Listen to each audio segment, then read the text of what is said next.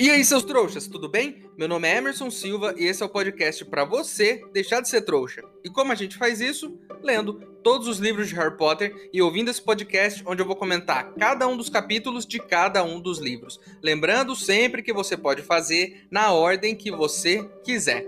Hoje vamos comentar o capítulo 19 de O Prisioneiro de Azkaban, o servo de Lord Voldemort. Calma aí, já chegamos nessa parte, então se tá falando em Voldemort, quer dizer que a gente chegou no final do livro, porque esse cara só aparece no final. Então quantos capítulos estão faltando? Porque com esse título, a gente sabe que tá chegando no fim. E a gente descobriu que não foi o Voldemort que criou o mapa do Maroto. Então o que ele aprontou pra gente esse ano? Da onde ele vai sair, né? De que buraco esse cara vai sair? Será que ele é um animago também? Será que o gato da Hermione se transformará em Lord Voldemort? É, não entendi esse título, mas eu tenho certeza que a gente vai descobrir no capítulo de hoje. Então, sem enrolação, vamos pro episódio de hoje.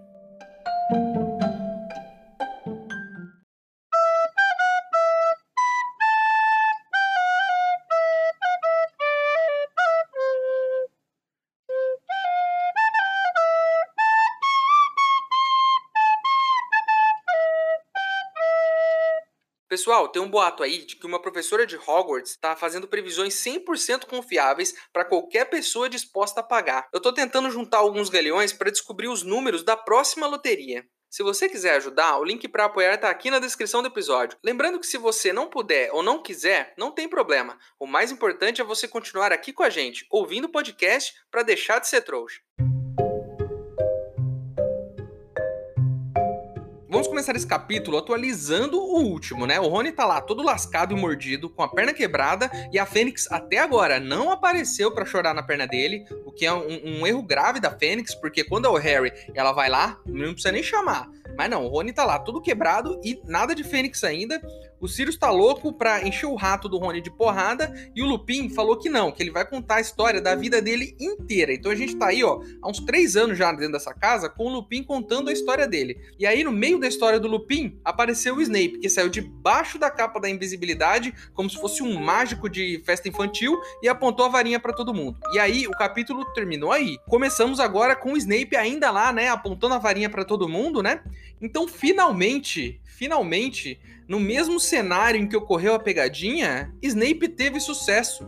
Ele conseguiu, enfim, pegar o Lupin. Olha só, né? E se você acha que o Sirius esperou muito tempo na prisão para pegar o Harry e matar ele, imagina o Snape, que tá tipo uns 20 anos tentando pegar o Lupin transformado em lobisomem. Você precisa odiar muito alguém, você precisa guardar muita mágoa por muito tempo e, e precisa não gostar mesmo dessa pessoa para poder levar essa sua missão durante tantos anos, né? O cara guardou essa mágoa e depois de 20 anos ele foi lá e conseguiu o que ele queria. Eu já não gostei de muita gente nessa vida, mas depois de um mês ali, sem falar com a pessoa, eu já tô tranquilo, já passou. Mas o Snape não, ele guarda a mágoa e ele remoe esse negócio durante anos e anos. Ele deixa isso consumir ele até ele ficar puto, descontar no filho dessas pessoas, né? Ou então ter uma nova chance aí graças à capa da invisibilidade. Esse aí é um cara eu não diria determinado, eu diria um cara que guarda mesmo o rancor, né, velho? Guarda por muito tempo. Então, assim, o conselho que eu dou aqui para vocês, você jovem que está me ouvindo, eu sou um velho e eu posso te dar um conselho porque eu já passei por muita coisa. Conselho que eu dou: se afasta de quem não te faz bem e deixa a mágoa de lado, porque senão isso vai te consumir. Porque o Snape, pensa no Snape, ele podia estar tá tomando o suquinho dele de abóbora, lendo um bom livro na lareira, tranquilo, corrigir uma prova, arrumar uma namorada, mas não, ele tá vindo atrás do Lupin, ele tá nessa loucura até hoje. Ele deixou de viver para ficar indo atrás desse cara, porque ele tem essa rixa de milhões de anos. Então, o conselho que o seu tio chato aqui do podcast te dá: não guarde mágoa. Se afaste de quem não faz bem para você, se afaste dessas pessoas e siga a sua vida, siga livre, sabe? Faça as coisas por você, deixa de ficar, sabe, guardando esse tipo de rancor. O Snape, pô, o Snape tá errado. E aí ele fica aí, desconta no Harry, aí fica, pô, o cara magoado, velho. O cara, sabe, esse cara é pesado, né? É difícil. Como é que uma pessoa vive assim? E aí o, o Snape vai lá, e aí ele co começa lá a contar a história dele, né? Ele fala que foi levar a poção pro Lupin e que chegou lá e não tinha ninguém na sala. E aí ele viu o mapa do maroto aberto em cima da mesa. E aí ele olhou no mapa do maroto e ele entendeu o que estava rolando, onde as pessoas estavam. Ele viu Harry, Ron e Hermione na Casa dos Gritos, juntos com Lupin, Sirius e Pedro Pettigrew, né? Ele viu todo mundo lá. Saquei o que tá rolando, e falou: É minha chance, depois de 20 anos, finalmente pegarei Lupin com a mão na massa. E aí eu só tenho uma coisa para dizer aqui, só tenho uma questão para colocar aqui. O Lupin ele fica aí contando vantagem que ele criou o mapa do Maroto. Tá, eu criei o mapa do Maroto. Eu andei por toda essa escola. Eu conheço esse lugar inteiro. Parece meu pai falando: Eu conheço tudo aqui. Pode me perguntar que eu te explico o, o, o que, que você precisa fazer para chegar onde você quiser aqui na cidade. O Lupin é esse cara. E ele ajudou a criar o mapa do Maroto. Mas ele que ajudou a criar o mapa do Maroto não se lembrou de desativar a porcaria do mapa. Era só falar mal feito, feito e tava resolvido. Mas não, ele ficou olhando, levantou e saiu correndo como inconsequente, deixou o mapa aberto. E aí o Snape chegou, e ao invés de encontrar insultos, né, que ele viu da última vez, o mapa xingou ele, ele encontrou o mapa aberto funcionando bonitinho, né? É como se você não colocasse senha no seu celular, né? Porque o mapa do Maroto tem uma senha, que nem o seu celular. Imagina se você não coloca senha e alguém que não gosta de você pega o seu celular não vai sair coisa boa daí. E foi exatamente o que aconteceu. Aí o Snape pegou lá o mapa e viu todo mundo e foi atrás. Encontrou a capa da invisibilidade no meio do caminho, se vestiu com ela e conseguiu entrar e ouvir toda essa conversa, né? Aí o Snape tá lá, ele tá, tá com o olho. Imagina o Snape com o olho arregalado, tipo, você depois de tomar um copão de Coca-Cola, sabe? Ele tá tipo você, tá com o olho arregalado, assim, ó. E ele tá olhando e, e ele tá feliz porque ele pegou o Lupin, né? E ele fala que vai levar todo mundo. Fala que vai todo mundo pra Azkaban, que o Harry, o Rony Hermione vão tomar uma detenção porque eles estavam junto com um criminoso e que eles vão ter que se explicar. Aí o Harry chama o Snape de patético, né? E lança um espelharmos nele. Só que o Rony e Hermione também tem essa ideia. E dão três espelharmos é, vezes três, e o Snape, né, ao invés de só perder a varinha, ele dá um porradão na porta e quase derruba a porta e cai sangrando, desmaiado, né? E aí o, eles libertam o Lupin e fala assim: ó, continua a sua história aí. Termina essa história aí, né? Já, já até desmaiamos um professor aqui por causa de você. E aí o Sirius pede o rato pro Rony. O Sirius fala assim: me dá esse rato aí, Rony. Mas o Rony nega. O Rony fala: eu não vou te dar o rato. Existem milhões de ratos por aí. Como é que você sabe que esse rato que tá comigo é o Pedro Pettigrew? Olha, ele tem um bom ponto, né? A gente sabe lá que eles são animagos e que eles viram animais. E que o Pedro Pettigrew virava um rato. Mas não quer dizer que qualquer rato é o Pedro Pettigrew. Então o Rony fala, me explica. Aí o Lupin, o Lupin meio que, pô, é verdade, né? Eu não perguntei isso até agora. O Lupin também não tá sabendo. O Lupin olha pro Black e fala, pô, explica aí pra nós aí que eu também não sei não, hein? Como é que você tem tanta certeza assim que ele é o, o Pedro Pettigrew? Aí o Black tira, o Sirius Black tira do bolso um jornal todo amassado, assim, tudo zoado, e aí tem uma foto do Rony e da família dele. Vocês lembram dessa história? Parece que faz muito tempo, mas foi esses dias. A família do Rony ganhou na loteria e saiu uma foto deles no Profeta Diário. O Harry leu esse jornal quando ele estava na casa dos tios ainda. E nessa foto, com toda a família, tá o Perebas, né? Vocês lembram disso? E vocês lembram também que o Fudge foi inspecionar Azkaban e tava com o jornal na mão? E aí o Sirius pediu para ele o jornal para fazer as palavras cruzadas? O próprio Fudge explicou isso lá no bar quando o Harry tava ouvindo a conversa deles escondido. Vocês lembram disso? Então, o Food contou essa história quando eles estavam lá tomando um goró, né? E, e vocês percebem isso? Todas as informações estavam aqui o tempo todo. A gente leu isso lá atrás e agora fez sentido, né? Ele entregou o jornal, o Sirius viu lá o Perebas e falou: "É esse o meu cara". E aí ele ficou puto e saiu da prisão. Eu, após muitos capítulos, continuo batendo nessa tecla aqui. As coisas estão todas no livro. Nada é por acaso. Olha que incrível. Eu acho incrível isso. Eu sempre me espanto quando eu releio, porque as informações estavam lá estavam lá o tempo todo. E aí agora elas se amarram, sabe? E elas criam essa, essa rede, né? Que faz sentido no final pra gente, né? Aí o Sirius explica que ele leu na matéria que as crianças voltariam para Hogwarts para mais um ano de aula, né? As, os filhos do, dos Weasley. E aí ele foi para Hogwarts, né? Para poder vigiar e tentar pegar o Perebas. Isso quer dizer que esse ano todo o Sirius estava atrás do rato e não do Harry. Mas isso ainda não explica como ele sabe que o rato é o Pettigrew, né? Mas, meus amigos, isso estava embaixo do nosso nariz esse tempo todo. Estava muito embaixo do nosso nariz. Mas a gente, como sempre, acabou perdendo as informações com o passar do livro. A gente vai esquecendo. Esse é o truque do livro. Ele vai alongando a história e você vai esquecendo das coisas que você leu lá no começo né? No começo do livro, fala rapidamente que o Perebas, ele tá muito mal, ele tá ruim de saúde.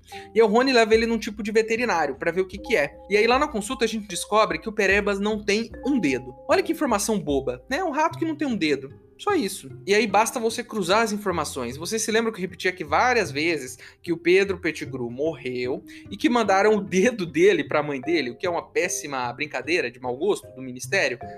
Era isso. É, ó, ó, encaixa. É o dedo do Pedro Pettigrew. E ele pode virar um rato, ele vira um rato sem dedo.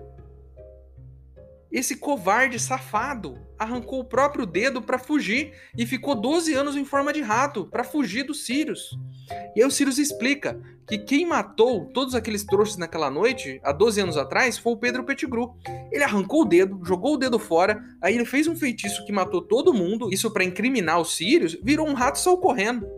A história dá todas as informações, tá tudo lá. Eu adoro isso, cara.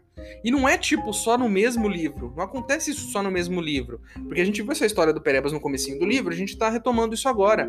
Mas para pra pensar. No primeiro livro, quando o Harry conheceu o Rony no Expresso de Hogwarts, o Rony já tava com o Perebas na mão.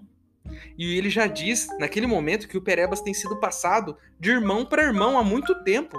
Ele já estava lá. O personagem do Perebas já estava lá desde o primeiro livro. E ele já era um rato que vivia há muito tempo. A gente não tem muita explicação sobre isso e a gente vai embora. Agora, no terceiro livro, isso volta. Eu adoro ser enganado pelo autor do livro, sabe? Quando você lê e no final ele joga toda a informação na sua cara e você fala: Meu Deus, estava lá o tempo todo. Eu adoro isso, cara. É muito legal, sabe? Mostra, é, isso mostra o talento mesmo de contar a história. E você olha aquilo e fala: Caramba, realmente estava lá o tempo todo. Eu acho isso muito legal. Eu gosto muito disso e eu sempre vou ressaltar o quanto é divertido descobrir que a gente não percebeu das coisas e que elas vieram pra gente. Caramba, olha só. Realmente, o Perebas estava lá o tempo todo. E meus amigos, olha como teria sido fácil. Era só no primeiro livro o Harry pegar esse rato e jogar pela janela. Acabou. Esse terceiro livro nem existiria.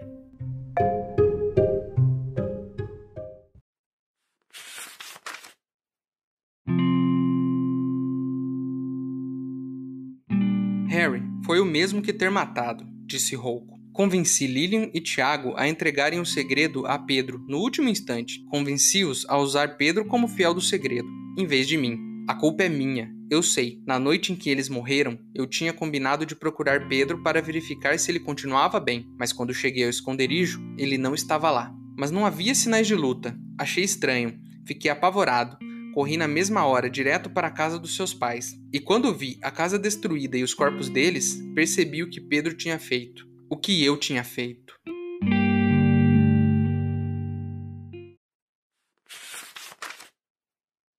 Ei, seu trouxa! Se você está curtindo o podcast, não se esqueça de deixar uma avaliação na ferramenta que você estiver ouvindo, caso ela tenha esse recurso, é claro. Assim o programa ganha uma moral e chega ainda mais trouxas como você.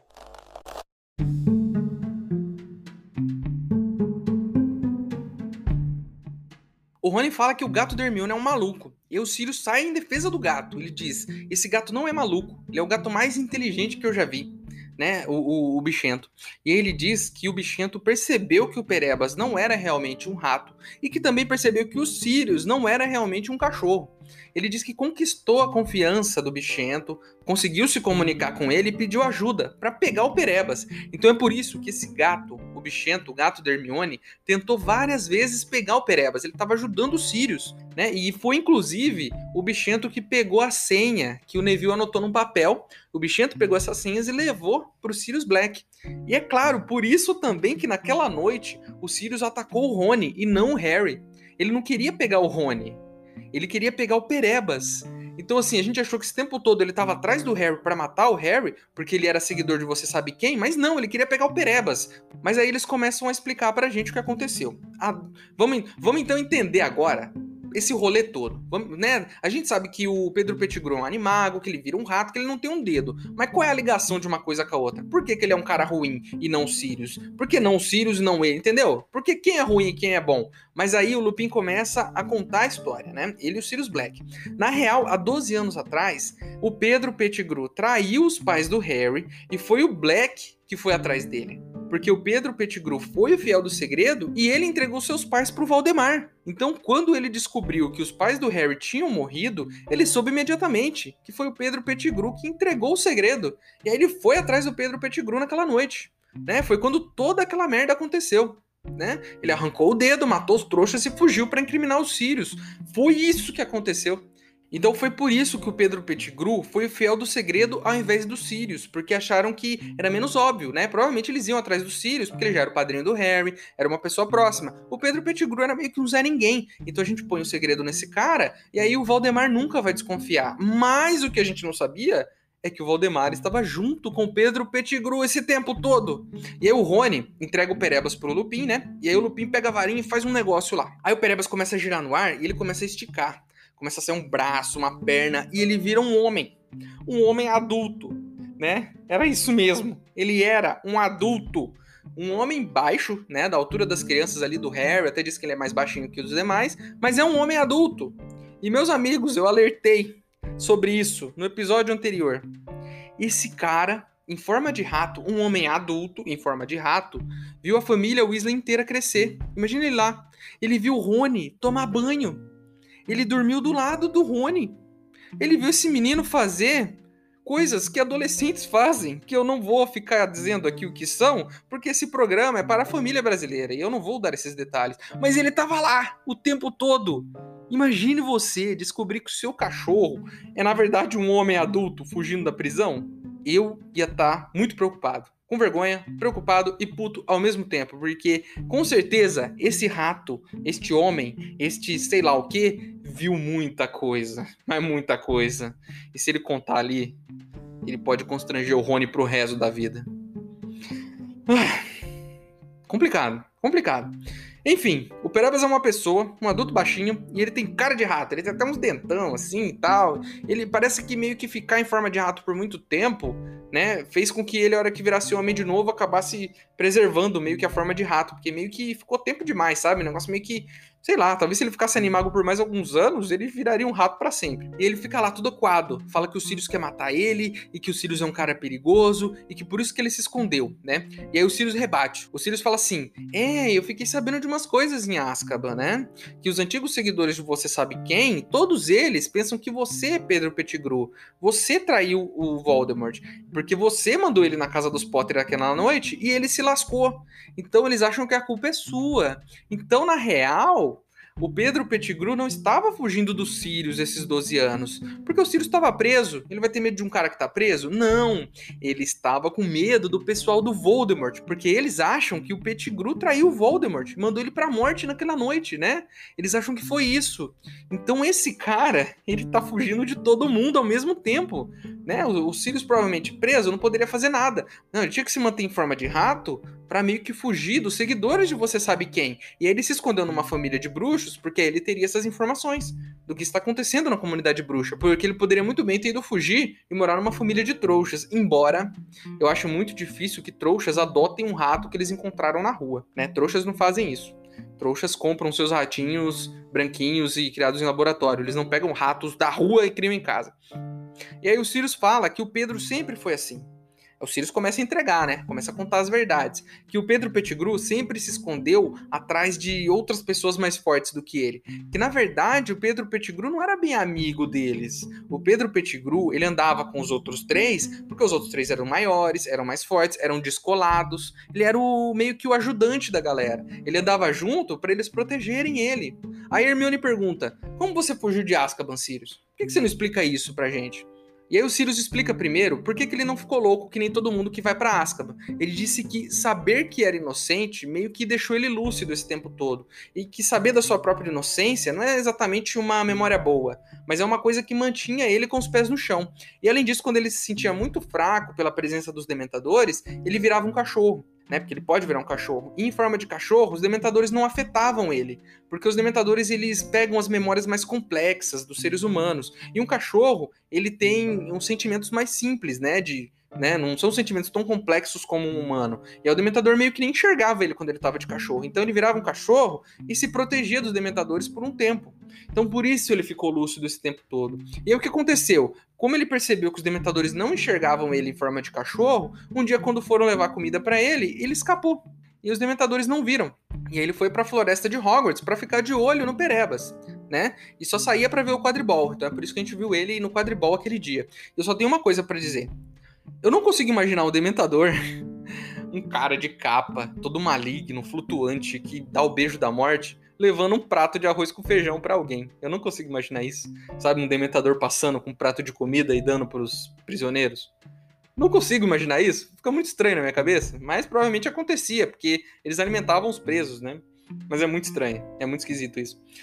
Enfim, o Harry concorda com a cabeça e diz que acredita nos Sirius. Eu acredito em você.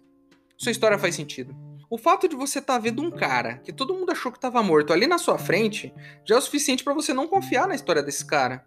Eu não confiaria. E já é o suficiente para acreditar nos Sirius. Por que, que esse cara não apareceu antes, então? Por que, que ele não contou a história real, a história dele? Não, ele ficou fugindo porque ele estava mentindo, né? E aí eu já quis fugir de muita coisa na minha vida, né? Já quis fugir de festa de família chata, de dinâmica de grupo da empresa, de entrevista de emprego, eu já quis fugir, mas eu nunca cortei o meu dedo e fugi dessas coisas, porque eu não sou tão bundão assim, eu sou bem bundão, mas não tão assim.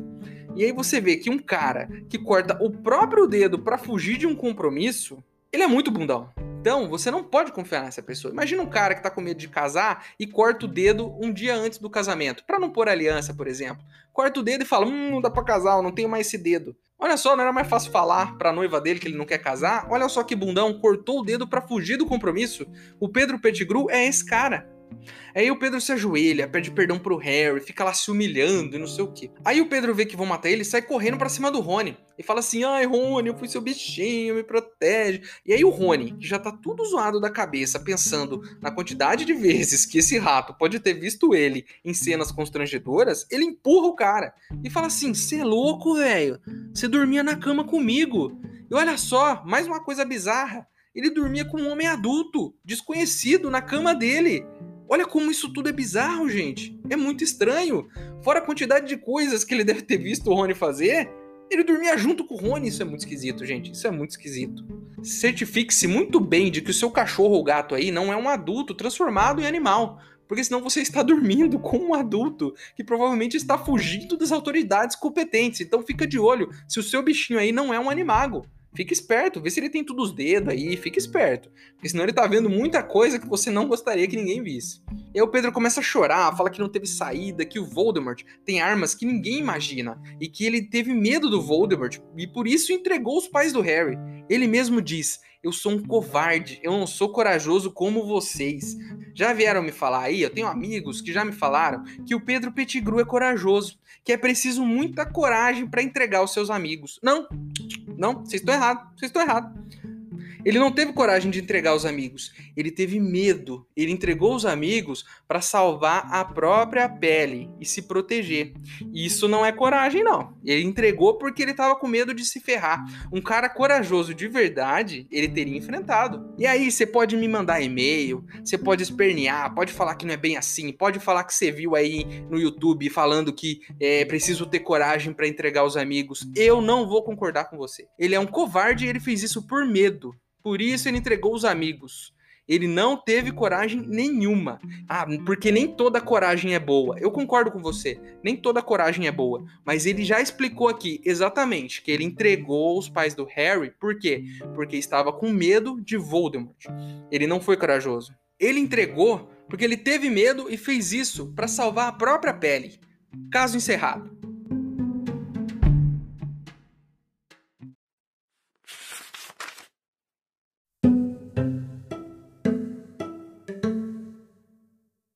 Foi como assistir a um filme de uma árvore em crescimento. Surgiu uma cabeça no chão, brotaram os membros. Um momento depois, havia um homem, onde antes estivera Perebas, apertando e torcendo as mãos. Bichento bufava e rosnava na cama, os pelos das costas eriçados. Era um homem muito baixo, quase do tamanho de Harry e Hermione. Seus cabelos finos e descoloridos estavam mal cuidados e o cocoruto da cabeça era careca tinha aspecto flácido, de um homem gorducho que perdera muito peso em pouco tempo. A pele estava enrugada, quase como a pelagem do Perebas, e havia um ar ratinheiro em volta do seu nariz fino e dos olhos muito miúdos e lacrimosos.